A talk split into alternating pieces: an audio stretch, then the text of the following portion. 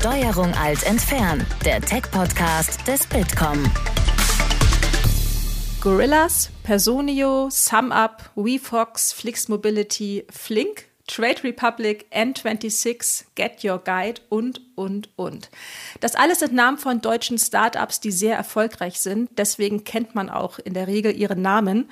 Diese Startups haben also ziemlich viel richtig gemacht. Das ist allerdings nur die Spitze des Eisbergs. Was viele nicht wissen, 90 Prozent aller Startups scheitern in den ersten fünf Jahren. Und einer der häufigsten Gründe, warum das so ist, ist das liebe Geld. Es fehlt entweder oder die Finanzen sind nicht solide geplant.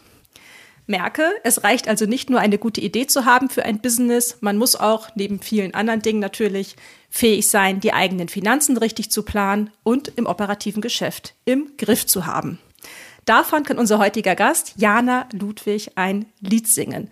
Bevor ich sage, wer sie ist und was sie macht, stellen wir uns kurz vor. Mein Name ist Nina Paulsen, ich bin Pressesprecherin beim Bitkom und ich hoste diesen Podcast zusammen mit Sebastian Klöß. Hallo, ja, ich bin Sebastian Klöß, ich bin Bereichsleiter für Consumer Technology und AR, VR beim Bitkom. Und dann haben wir Jana Ludwig in unserer Runde. Jana nennt sich selbst, das finde ich ganz witzig, Erbsenzählerin bei Heart. Sie ist Finanzfachfrau und selbst Gründerin von Start Finance Now und sie hat sich zur Aufgabe gemacht, Startups gerade am Anfang ihrer Gründungsphase bei Finanzprozessen zu unterstützen. Und sie legt auch insbesondere einen Fokus auf Frauen, also auf Gründerinnen und Unternehmerinnen. Hallo Jana, schön, dass du da bist. Hallo ihr beiden, schön, dass ich hier sein darf. Genau. Und mit dir wollen wir heute die Frage klären, wie Startups mit einer guten Finance erfolgreicher werden können und wie man insbesondere auch Gründerinnen unter die Arme greifen kann. Also Jana, zum Einstieg vielleicht mal kurz ähm, Butter bei die Fische. So Belege abheften, Excel-Tabellen mit irgendwelchen Zahlen ausfüllen. Ich persönlich und ich glaube viele andere Menschen auch empfinden das als furchtbar belastend. Warum mögen Menschen Zahlen nicht so gerne? Ja, warum mögen Menschen Zahlen nicht? Das ist echt eine gute Frage. Das äh, versuche ich auch zu ergründen. Und mein Ziel ist es auch, den Menschen die Angst zu nehmen. Finanzen, habt keine Angst davor. Es ist nicht nur Belege abheften und Excel. Und das versuche ich so in die Welt zu tragen, dass alle so, ja, mit hochgekrempelten Armen das Thema angehen, ohne Angst und Schweißhände. Und wenn wir da gerade schon auf die Startups schauen, was sind dann die häufigsten Probleme rund um Zahlen? Also gibt es da so die klassischen Fehler, die gemacht werden, an denen dann auch ein Startup scheitern kann? Ja, absolut. Also ein ganz großes Problem ist, dass viele ihre Runway nicht kennen. Also kurz zur Erklärung, die Runway ist äh, die Kennzahl, wie lange reicht das Geld? Also in welchem Monat, Tag, Woche ist das Geld alle? Und viele haben einfach keine Übersicht darüber, weil ohne saubere Zahlen, ohne saubere Buchhaltung, ohne Finanzplan ist ein riesen Rattenschwanz. Äh, kann man ja auch nicht wissen, wie viel Geld habe ich ausgegeben und wie lange reicht jetzt eigentlich mein Geld. Und so ein Fundraising-Prozess, wer das mal gemacht hat, weiß, dass das nicht in mehreren Wochen gemacht ist. Okay, vielleicht hast du ein cooles Business, vielleicht findest du auch ganz schnell einen Investor, aber gerade in Deutschland musst du zum Notar gehen, du verhandelst die Verträge, wer kriegt wie viel Prozent und so weiter und so fort. Und du hast das Geld nicht innerhalb von drei Wochen auf dem Geld. Das heißt, du musst mindestens vier bis sechs Monate vorher wissen, wie lange ist meine Runway und dementsprechend auch planen. Also das ist ein ganz großes Problem. Ein anderes Problem ist, dass wenn es ein Funding zum Beispiel gab, dass die Gründer oft denken, jetzt habe ich Geld, das haue ich jetzt zum Fenster raus, äh, weil dafür ist es ja da und dann ist wieder die Runway schneller zu Ende als, als gedacht. Also ich sage immer so, das Geld raushauen wie so ein betrunkener Seemann, äh, weil sie einfach denken, die haben das jetzt. Und andere Sachen sind, ähm, also das ist, würde ich sagen, das Hauptproblem, ja, die Runway. Dann ist ganz viel, es gibt kein Businessmodell. Ja, ist blöd, einen Finanzplan aufzustellen, macht keinen Spaß, ist auch überhaupt nicht sexy, aber das ist deine rote Linie, sage ich mal. Also wenn du nicht weißt, wie viel Umsätze möchte ich machen, wie viel Personal möchte ich einstellen, wie viel kostet mich mein Marketing, äh, wie viel kostet es mich, einen Kunden zu äh, akquirieren oder wie viele Seller habe ich, äh, diese ganzen Sachen, wenn du das nicht weißt, wenn du das nicht planen kannst für mindestens ein bis zwei Jahre, hast du ja auch keinen roten Faden. Also du weißt nicht, wo dein Fokus ist und das ist auch ein ganz großes Problem, dass viele sich halt vor diesem Finanzmodell in, meistens ist es ja Excel, scheuen. Ähm, aber ja, ohne Guideline ist es halt auch schwierig, dieses Schiff zu steuern. Ja, also so ein Startup sehe ich immer als Schiff. Es hat, gibt ganz viele Stellschrauben, äh, ganz viele Hebel. Und wenn du die nicht steuern kannst oder nicht weißt, wo die sitzen, ist es für dich als Gründer sehr, sehr schwierig, ähm, äh, ja, erfolgreich, sage ich mal, weiterzugehen, weil dann bist du so im Blind, Blinden, ja. Und was man viel sieht, ist, wenn die Gründer anfangen, mit Investoren zu reden und es geht um Finanzplan, dann werden sie nervös, die Hände werden schwitzig, einfach weil sie nicht wissen, was ist los in meinem Unternehmen. Und das möchte ich einfach ändern, weil gerade am Anfang hast du nicht viel. Du hast keine hunderte von Belege, du hast keine riesengroßen Buchungen. Man kann das wirklich ganz simpel aufsetzen, dass jeder so ganz selbstbewusst da reingeht und sagt, ja, okay, hier, ich bin zwar im Minus, mache einen Verlust, aber ich weiß warum und so weiter und so fort. Also, dass jeder selbstbewusst quasi in die Gespräche geht, weil er genau weiß, wo sind meine Stellschrauben, wo sind meine Hebel, dass mein Schiff quasi fährt. Hm. Nina hat es eingangs gesagt, du arbeitest vor allem auch mit Gründerinnen zusammen. Gibt es denn wirklich Unterschiede zwischen Gründerinnen und Gründern, was die Finanzen betrifft? Also in der Theorie eigentlich nicht. Die Probleme sind die gleichen, die Ängste sind die gleichen, aber Gründerinnen sind eher schüchtern, würde ich sagen. Also das ist ja generell so, dass die Männer eher so ein bisschen selbstbewusster durchs Leben gehen und ja, klappt schon, mach mal irgendwie.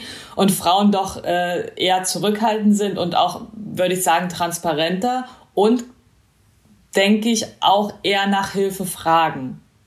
Wahrscheinlich hat sich das auch so in die Richtung entwickelt. Und was ich halt auch viel mache, es geht halt bei mir zwar schon auch um Fakten, aber ich versuche auch viel so am Mindset zu arbeiten. Ja, Frauen haben ein ganz anderes Money-Mindset als Männer.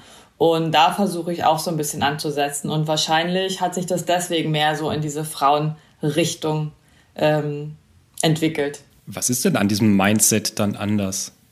Naja, also ich kenne es so von früher. Ich bin äh, im, im Osten aufgewachsen und ich habe ganz viel gehört, ja, äh, die sind ganz reich und äh, Geld ist so was, was, na, nichts Schmutziges, aber ja, wenn man viel Geld hat, dann muss man ganz viel arbeiten und dann ist man gleich irgendwie äh, arrogant oder ähm, die reichen Wessis oder ähm, ja, wer viel Geld hat, ist gleich automatisch auch äh, irgendwie ein schlechter Mensch oder egoistisch. Und sowas kriegen Frauen tatsächlich viel eher in die Wiege gelegt als Männer. Männer kriegen so oder Jungs kriegen gesagt, ja komm, du passt jetzt hier schön in der Schule auf und dann machst du was ganz Tolles und dann kannst du deine Familie ernähren und so. Und Frauen haben irgendwie anders mitgekriegt. Und alle Glaubenssätze, die wir so im Kopf haben, kommen ja eigentlich aus unserer Kindheit. Ja, also alles haben wir so irgendwie von unseren Eltern mitgekriegt oder aus unserem Umfeld. Und ein Thema ist halt Geld. Und das habe ich jetzt so in Gesprächen so viel mitbekommen, dass viele Frauen immer noch Geld mit was Negativem verbinden. Und ähm, da kann man schon ansetzen, weil wenn du dein Mindset änderst, dann wird auch automatisch alles andere einfacher. Wenn du Geld und Finanzen als was Positives siehst, was dich auch weiterbringt, als Hebel für deinen Erfolg, wird das tatsächlich auch äh, einfacher sein umzusetzen. Mal jenseits von Unterschieden zwischen Gründerinnen und Gründern, kannst du sonst noch so Unterschiede ausmachen, beispielsweise je nachdem, in welcher Branche ein Startup ja unterwegs ist oder wie alt die Gründerinnen und Gründer sind? Das eigentlich gar nicht. Also Nein, die Branche ist egal. Es ist immer, jeder hat die fliegenden Belege, jeder hat die blöden Excel-Tabellen, jeder hat Probleme mit dem Finanzamt. Viele haben einen doofen Steuerberater. Nee, es ist eigentlich immer gleich. Egal welche Phase, egal welches Unternehmen, egal ob Gründerin oder Gründer. Dann lass uns doch mal gucken, wie du jetzt konkret den Startups hilfst bei den Finanzen. Ich habe auf deiner Homepage gelesen, dass der allererste Ratschlag, den du den Startups gibst, lautet: Kauft euch einen Locher. Warum so analog? Ja, ganz genau. Weil tatsächlich ist mir schon mehrfach passiert, ähm, als ich angefangen habe in einem Startup, du gehst da rein und was kümmert sich niemand? Um die Finanzen, um die Belege, um die Rechnungen.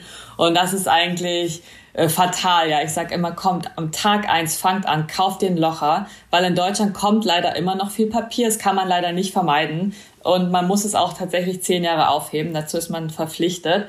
Und ja, guck dann nach fünf Jahren und dann hast du da deine Berge Papier.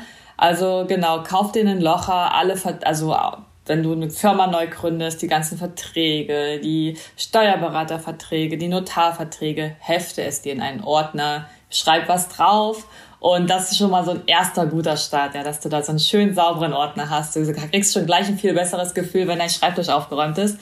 Ähm, genau, das ist mein erster Tipp auf jeden Fall. Das gilt wahrscheinlich auch für jede Privatperson, die wie das Jahr wieder vor der Steuererklärung steht. Und äh, ich habe hier auch so eine Zettelablage auf dem Schreibtisch, die immer so wächst und ähm Wahrscheinlich ist es auch sinnvoll für jeden Einzelnen, oder? Regelmäßig sein Zeug abzuheften. Genau. Kauf dir doch einfach so eine Klappmappe und da schmeißt es rein. Musst du ja nicht abheften, aber machst es dir eine schöne Mappe, hast du schon sortiert. Sehr gut. Was genau bietest du dann jetzt Startups eigentlich an? Genau, also ich biete zwei Sachen an. Also zum einen meine Toolbox. Und die habe ich entwickelt, weil ich in Startups mehrfach die Finanzprozesse aufgesetzt habe und erkannt habe, dass immer das Gleiche ist. Ja, immer der Locher fehlt, die Belege fliegen rum. Ähm, es gibt keinen Überblick, es gibt keinen Finanzplan, kein Budget, keine Cashplanung. Und da habe ich gesagt, ja, warum? Es ist einfach so simpel und habe diese Toolbox entwickelt, wie ein Gründer oder Gründerin in zehn Schritten einfach, easy und knackig, sage ich mal, so seine Finanzen aufsetzen kann wie man so eine saubere Buchhaltungshygiene, sage ich mal, aufsetzt, ohne da jetzt äh, einen riesen Akt draus zu machen, wie man den Überblick behalten kann, warum es wichtig ist, jeden Monat einen Abschluss zu machen und nicht alles äh, einmal im Jahr nur anzufassen. Es ist einfach viel günstiger, wenn alles sauber ist. Der Steuerberater ist günstiger, weil er nicht ähm, viel Zeit verwenden muss. Du hast keine Probleme mit dem Finanzamt, du bist viel selbstbewusster, wenn es um Investorengespräche geht. Und das ist einfach äh, so viel hilfreicher. Und diese Toolbox hilft einfach den Gründerinnen dabei, relativ einfach mit einer Guideline loszulegen. Und was halt Gründer ja auch nicht haben, ist Zeit, sich irgendwie über Formate oder Guidelines äh, Gedanken zu machen. Und das ist alles in der Toolbox drin. Also da gibt es Templates, Richtlinien, Empfehlungen, äh, wie man das äh, aufsetzen kann. Und die kann man quasi einmalig äh, downloaden.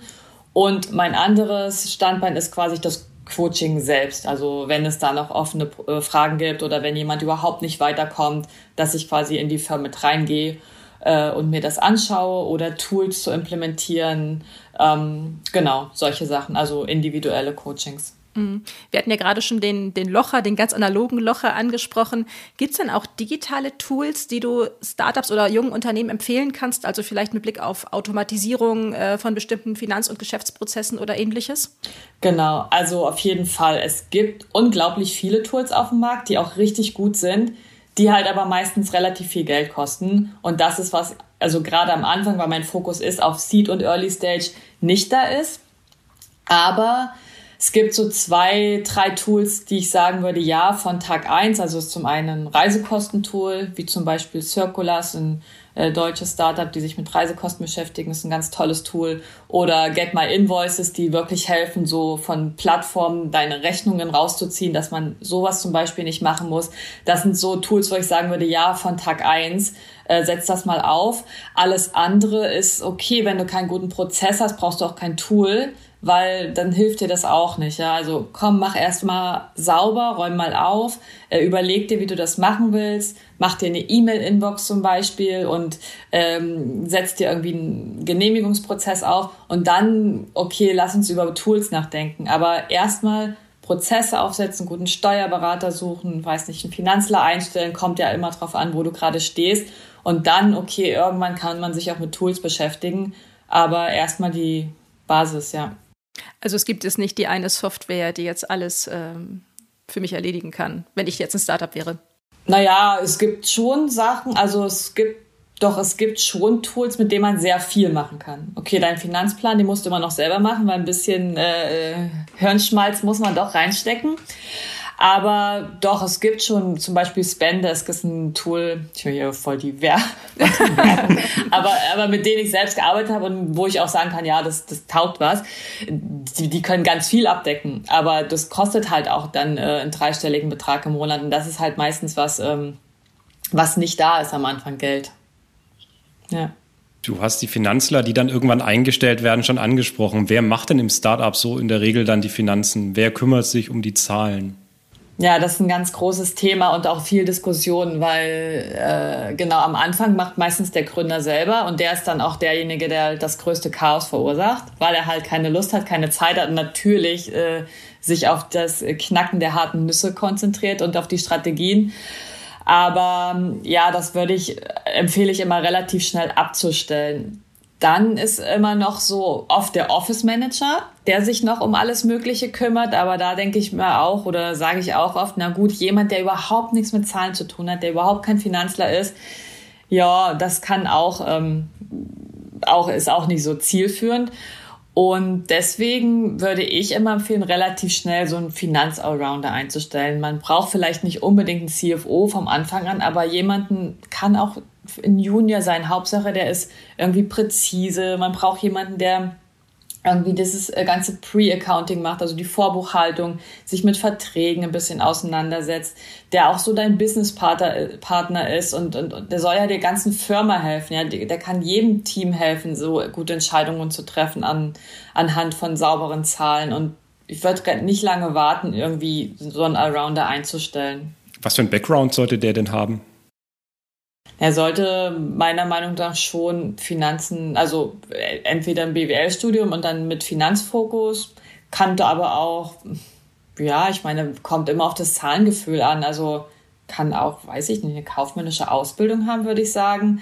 Das Wichtigste ist halt, und das haben auch viele studierte Finanzler nicht, dass man ganz präzise ist, ja, dass man, dass der Founder, der Gründer, die Investoren auch deinen Zahlen vertrauen. Wenn du den dreimal Mist lieferst, äh, dann ist das Vertrauen weg, dann glaubt dir niemand mehr, was du da lieferst oder reportest. Das Wichtigste ist wirklich, dass du äh, Qualität lieferst und dann ist es eigentlich fast egal, was du für eine Ausbildung hast, würde ich sagen wir haben jetzt schon, glaube ich, ganz gut gespürt, du hast keine Angst vor Zahlen. Wie kommt denn ja deine Liebe zu den Zahlen oder deine Offenheit, sich dann mit einem Thema zu beschäftigen, das ganz viele doch eher von sich wegschieben? Ja, das hat sich relativ früh entwickelt. Also ich wollte, das war auch nicht mein Ziel von Anfang an. Also ich, ähm, als ich angefangen habe, BWL zu studieren, war ich so ein bisschen planlos. So, was studiere ich ja? Keine Ahnung, BWL. Okay äh, wollte eigentlich so in die Richtung Strategie gehen, Strategieberatung. Und dann hatte ich aber ein Semester bei einem Professor äh, im Controlling und der hat so richtig bei mir was freigesetzt. Also da habe ich so richtig verstanden, wie viel Power man hat, wenn man so eine Bilanz lesen kann oder wenn man so, wie man so eine G&V lesen kann, so eine Gewinn- und Verlustrechnung. Und wie powerful das eigentlich ist, wenn man saubere Finanzen aufsetzt, wenn man gute Prozesse hat und Buchhaltungsstrukturen. Dachte ich mir, ja, cool, das würde ich eigentlich gerne machen.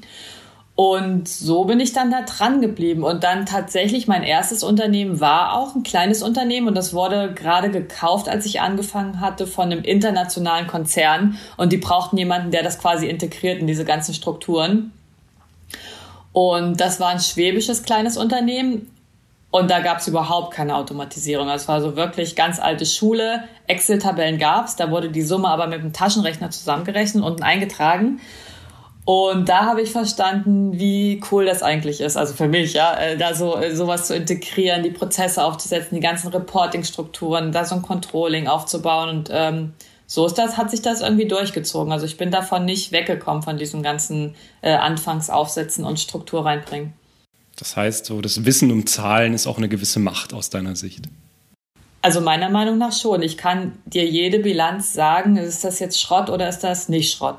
Okay, also man kann viel Bilanzen manipulieren, aber erstmal um zu verstehen, äh, ob das in die richtige Richtung geht, würde ich schon sagen, dass man eine, eine gewisse Power hat, ja. Gehen wir vielleicht nochmal zurück zum Thema Gründerinnen. Also Ihr Anteil liegt ja aktuell so bei etwa 18 Prozent von den ganzen Gründungen. Fehlt es aus deiner Sicht Frauen an Ideen oder an Mut oder woran liegt's? Tja, das ist eine gute Frage. Also Ideen glaube ich nicht. Ich denke, es ist der Mut. Und ich glaube auch immer noch, dass mehr Männer äh, Finanzierung bekommen als Frauen. Einfach weil sie meiner Meinung nach oder vom Gefühl her einfach selbstbewusster auftreten. Und das ganze Venture Capital Geschäft leider Gottes immer noch ein sehr starkes Männergeschäft ist. Es passieren Sachen, es ändern sich auch Sachen, aber ja, da ist immer noch, sind immer noch zu viele Männer dahinter. Und Frauen haben halt auch so ein Sicherheitsbedürfnis. Also dann irgendwann kommt ja der Punkt äh, Familienplanung und dann will ich dann ein Startup haben, weiß ich nicht. Oder man sieht es auch bei diesen ganzen High-Level-Finanzrollen. Irgendwo kurz vorm VP hört es meistens auf. Da gibt es fast ka kaum noch Frauen, weil sie irgendwann die Entscheidung treffen, ja, okay, jetzt doch lieber äh, Familie oder beides ist mir zu viel. Die Firmen sind auch immer noch nicht so weit irgendwie, dass sie äh, da für Frauen viel machen können. Also das ist alles so langsam, ja. Und ähm, ja, ich denke, das kommt, aber es ist leider immer noch ja, sehr männergeprägt. Also so eine Mischung aus strukturellen Problemen und aber auch Mindset, ne, was ja. du vorhin schon beim Thema Geld genannt genau. hast. Genau. Genau. Und Frauen machen halt viel so, ja, Kosmetik und Kinder. Und das hat halt irgendwie wahrscheinlich auch nicht, das, ich glaube, das hat auch sein Potenzial verloren. Ja, wir brauchen diese ganzen Tech-Sachen einfach. Oder ähm, ja, es ist jetzt halt alles viel Software und Digitalisierung. Und da sind halt immer noch die Männer stärker. Das sieht man ja auch schon im Studium. Was, wer studiert die, diese ganzen IT-Sachen? Ja, das sind ja leider nicht Frauen. Wir hatten mal hier einen spannenden Gast im Podcast, das war Diana Blaum, äh, Growth Lead von Ironhack. Das ist diese Programmierschule, Coding School. Mm. Und sie hat gesagt, eigentlich bräuchten wir viel mehr Tech-Influencerinnen. Also Frauen genau aus dem Tech-Bereich, die auch andere junge Frauen motivieren, da aktiv zu werden. Ja. Hast du denn noch Gedanken dazu, wie man da ein bisschen anstupsen kann? Ja, es ist genau da. Und das geht in der Schule los. Ja, die Eltern sollten äh, oder die Eltern von Mädchen, äh, auch die, die Mädchen da in die, diese Richtung, weil ich glaube, ich habe es irgendwann mal gelesen, bis zehn Jahre ist es eigentlich so mehr oder weniger, also kann man auch Mädchen sehr gut dazu zu bringen, sich mit solchen Sachen zu beschäftigen und dann irgendwann später äh, hört das Interesse auf. Also ich glaube, die Eltern müssen halt einfach auch viel machen. Da fängt es eigentlich an, ja, dieses Interesse zu schüren, vielleicht mal so ein Programmierkurs oder ähm, viele Eltern kennen sich ja damit auch nicht aus. Ich kann auch nicht programmieren. Ich finde es einfach interessant. Ich gucke immer mal so äh, über die Schultern von diesen ganzen smarten Programmiererleuten. Aber wenn man seine Kinder oder sein Mädchen dafür nicht begeistert, dann ist es, glaube ich, schwierig. Dann irgendwann, ich glaube, da geht's los. Schule, Eltern, Kindergarten. Das heißt dann einfach das richtige Mindset schon aufbauen von ganz früh an. Ja, total. Und welche Rolle spielen dann wieder die Zahlen, um die es heute schon so ging? Also gerade wahrscheinlich so auch in Richtung Mathematik etc. gilt dann was Ähnliches da schon sehr früh einfach so die richtigen Weichen zu stellen. Ne? Nee, ich hatte in Mathe immer eine 4. Ach was. Okay. Weil was lernst du denn in Mathe? Kurvendiskussionen, irgendwelche, keine Ahnung, binomischen Formeln? Nee, kann ich gar nichts. Ich kann auch ganz schlecht Kopf rechnen. Also ähm, Nee, ich glaube, es ist tatsächlich so viel strategisches Denken, ähm, präzise zu sein und einfach so ein Interesse, was man steuern kann, ja, mit Zahlen. Ich sitze ja auch nicht den ganzen Tag vor Excel. Das ist ja auch viel ähm, analytisches Denken oder Kalkulationen aufstellen und so. Also da mache ich nichts mit irgendwelchen Formeln äh, oder, oder ähm, Kurvendiskussionen. Also nee, ich war Mathe richtig schlecht. Und ich glaube, das kann man in der Schule eher so vielleicht so ein Fach Entrepreneurship oder sowas, dass man da äh, so ein Interesse für bekommt. Jana, vielleicht zum Abschluss. Was ist denn gerade so das spannendste Startup, das aktuell aktiv ist? Also was ich super spannend finde, sind jetzt diese ganzen Fintechs, die so hochpoppen, äh, diese ganzen Trade Republic, äh, diese Krypto-Sachen, dass auch wirklich äh, jedermann, sage ich mal, oder jede Frau in äh, Krypto, Aktien, ETFs investieren kann. Das ist für mich jetzt super interessant. Ähm, das gucke ich mir viel an, weil ich das ganz toll finde. Ja, ich will, dass mehr Leute, Frauen vor allen Dingen anfangen zu investieren. Und da habe ich so ein, schon so ein Auge drauf, ja, diese ganzen neuen Depots und ähm, genau Kryptosachen. Das ist super interessant. Und du als Insiderin haben denn diese Finance-Startups und Fintechs genauso Bedarf an Finanzberatung wie die aus anderen Branchen? Mit Sicherheit. Der Background ist immer, dass die Belege haben die auch, die Steuerberater haben die auch, ganz sicher, ja. Danke, Jana. Jetzt kommen wir schon ja zum Schluss des Podcasts zu unseren drei Fragen, die wir jedem Gast zu Ende stellen. Die erste Frage ist: Gibt es einen Social Media Account, den du empfehlen könntest? Ich bin ganz viel bei LinkedIn unterwegs und folge so ich klinge mal wie so eine Emanze, aber ich folge wirklich diesen ganzen, ähm, für mich so Role Models, Lea Sophie Kramer, äh, Tijen Onaran, Verena Pauster, das sind die, die echt äh, für mich wirklich auch für die junge Generation viel Input geben können und mich selber auch äh, inspirieren, die ja, da bin ich auf jeden Fall immer vorne mit dabei beim Lesen und dann privat viele Travel-Accounts natürlich. Da gucke ich immer was da los ist, wo alle hinfahren. Ich muss da kurz einschieben, das hat nichts mit Emanze zu tun. Ich folge den Fra tollen Frauen auch. Ja, sind einfach sehr inspirierend, ja. Absolut. Dann die zweite Frage zum Schluss. Gibt es ein Buch, das du empfehlen kannst, das du gerade gelesen hast oder vielleicht gerade bei dir noch auf dem Nachttisch liegt? Ich habe gerade gelesen, und das ist so schade, dass ich es jetzt erst gelesen habe. Es heißt Essentialism. Und jetzt muss ich äh, seinen Namen Greg McCoon oder so, ich weiß es nicht so genau, also Greg Mc irgendwas. Und dieses Buch hat mir so äh, die Augen geöffnet. Das ist ähm, über die Essentials im Leben, also do less while focusing on, yeah, on the essentials in life. Und das ist wirklich so, wirklich so wahr viele oder ich auch selber arbeiten so viel und immer Power geben und so, aber am Ende des Tages, was wäre wirklich das, der Fokus gewesen? Also wie kann man viel weniger machen und äh, viel effektiver sein? Also das ist eine ganz große Empfehlung. Also wenn ich ein Buch jedem empfehlen würde, wäre das Essentialism. Klingt spannend, muss ich mir unbedingt anschauen. Auf jeden Fall. Und dann die letzte Frage, was machst du, um mal so richtig zu entspannen? Was mache ich, um zu entspannen? Ich habe einen zweijährigen Sohn, das ist echt äh, nicht mehr so viel Entspannung. Ähm, ja, ich lese unglaublich gerne, ja. Alles Mögliche. Sachbücher, Reisebücher, ja. Lesen. Ganz langweilig, aber ja, zum Runterkommen. Finde ich gar nicht langweilig. ja, und damit sind wir tatsächlich schon am Ende angekommen. Vielen, vielen Dank, Jana Ludwig, für den spannenden Einblick ähm, ja, darin, wie wichtig Zahlen für Startups sind und welche Macht man auch haben kann, wenn man den Durchblick durch die Zahlen hat. Hat mich sehr gefreut, das Gespräch. Mich auch. Vielen Dank. Dankeschön, Jana. Und alle Infos zum Podcast gibt es auch auf www.bitcom.org/podcast. Dann vielen Dank für heute. Das war Steuerung alt entfernen, der Tech-Podcast des Bitkom. Weitere Folgen findet ihr auf www.bitcom.org/podcast.